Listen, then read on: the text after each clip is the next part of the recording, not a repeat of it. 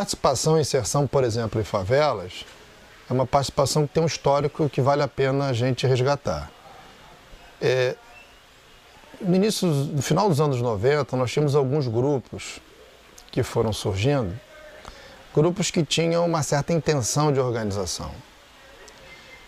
E a partir dessa intenção de organização, surge um movimento que, inspirado talvez no, no, sul do Brasil, que chega a São Paulo, Rio de Janeiro, que dá início a uma, uma instituição, uma organização que foi conhecida como Organização Socialista Libertária, OSL. E da OSL surgiram alguns outros grupos, inclusive no Rio de Janeiro. Esses grupos eram grupos de trabalho, não apenas de anarquistas, que se, se assumiam formalmente como anarquistas, mas de jovens que tinham uma sensibilidade libertária e queriam fazer um trabalho social, buscavam a inserção social. E essa busca, né, ela se tornou, né, de alguma forma, a mola propulsora de uma iniciativa chamada Resistência Popular, que começa no início dos anos 2000, a Resistência Popular, que vai ter um papel relevante também nas favelas, utilizando a proposta de uma educação popular nas favelas, a ideia do letramento, da alfabetização, é, o trabalho com pessoas, é, digamos, de uma idade avançada, né? ou seja, tentando fazer um trabalho com a base social excluída em grande medida. Então, essa relação essa relação, é, ela evolui em grande medida para os projetos que nós vamos ter hoje, mais recentemente, em 2012, no campo do anarquismo no Rio de Janeiro, por exemplo. Para a resistência popular contribuíram alguns grupos, que eram grupos específicos de anarquistas, mas que se organizavam muito mais sob a forma de redes. Né? Era, uma, era uma relação orgânica muito é, frouxa, né, muito pouco muito pouco clara, muito pouco amarrada. Então grupos como Clave, como um grupo de estudos também Domingos Passos Niterói, esses grupos é, eles começam a se aglutinar em torno da proposta da resistência popular e boa parte deles acaba formando, a partir de 2003, a própria Federação Anarquista do Rio de Janeiro uma parte vai para um outro projeto, um outro projeto aqui no Rio de Janeiro também, que vai dar primeiro na que se chamava à época Federação Anarquista Insurreição, depois é, é, Unipa, que é União.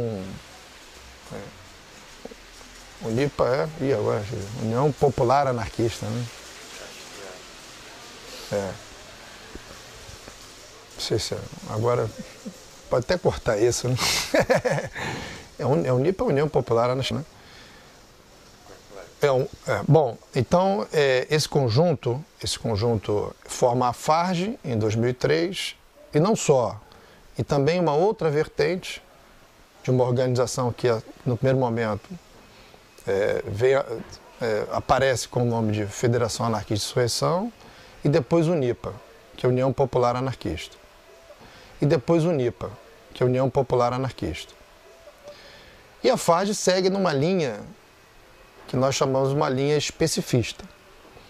E essa linha especificista, que vem de uma orientação da Federação Anarquista Uruguaia, né, que é muito importante, já dos anos 50, que pegou em armas durante a ditadura uruguaia, essa linha começa a orientar também os trabalhos que já existiam. Então, há uma aproximação de uma linha teórica importante, com raízes na América Latina, e de um trabalho social também consequente. Então, esses dois elementos combinados, eles acabam potencializando, digamos, uma visibilidade para o anarquismo é, na, metade dessa primeira década do, dos anos 2000. Né? Então, é, o que acontece? Para além da, dessa, da, da, da criação né, de, uma, de uma organização específica anarquista, que seria a Federação Anarquista do Janeiro, e da ação concreta né, da inserção social, o que acontece é que todos aqueles trabalhos que estavam um pouco dispersos, eles começam a se aglutinar um pouco mais e formar uma espécie de acúmulo político-social para as organizações, em particular para a Federação Anarquista do Rio de Janeiro.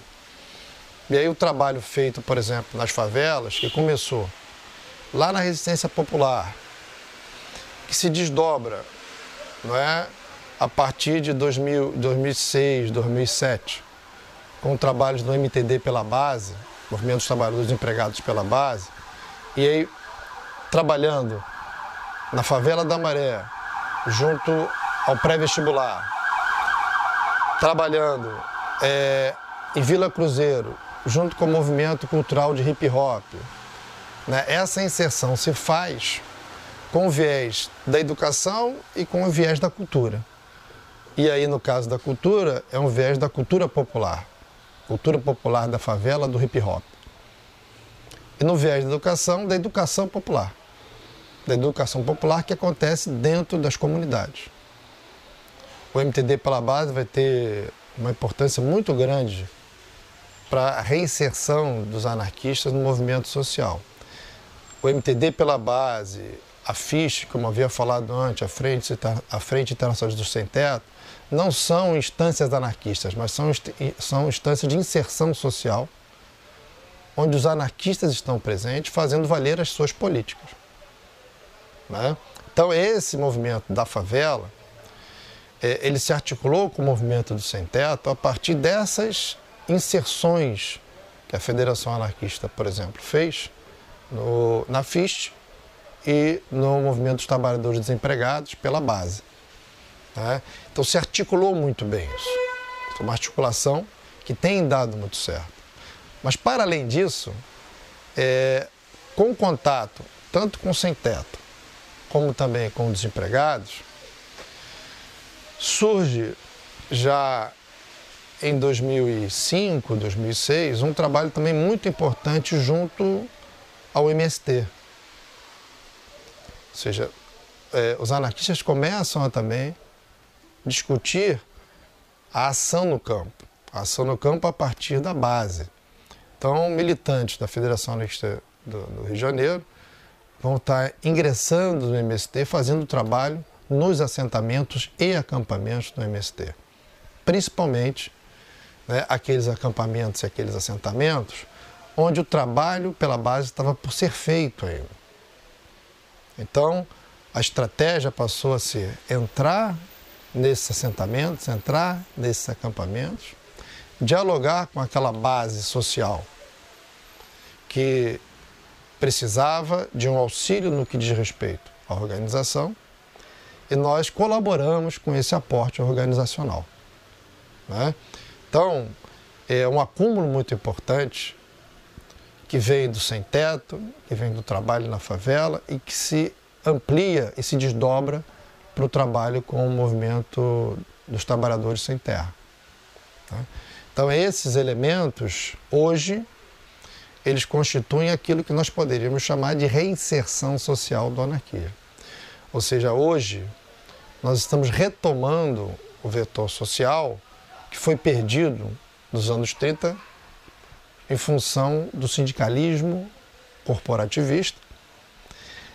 E nesse momento a gente entende e aí é um, uma discussão do Rio de Janeiro, principalmente, não só, mas principalmente do Rio de Janeiro, que a inserção mais consequente para nós é a inserção em favelas, nos setores dos desempregados e também na, no, no, setor do, do sem-teto.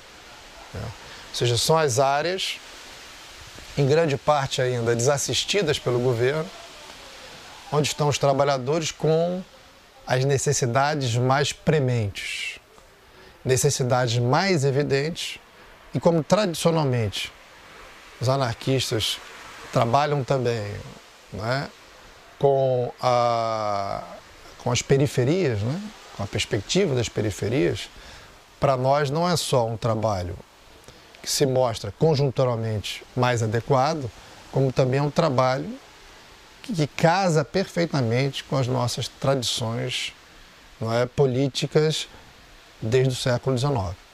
Né? Então, esses elementos são importantes para a gente explicar um pouco o nosso anarquismo contemporâneo.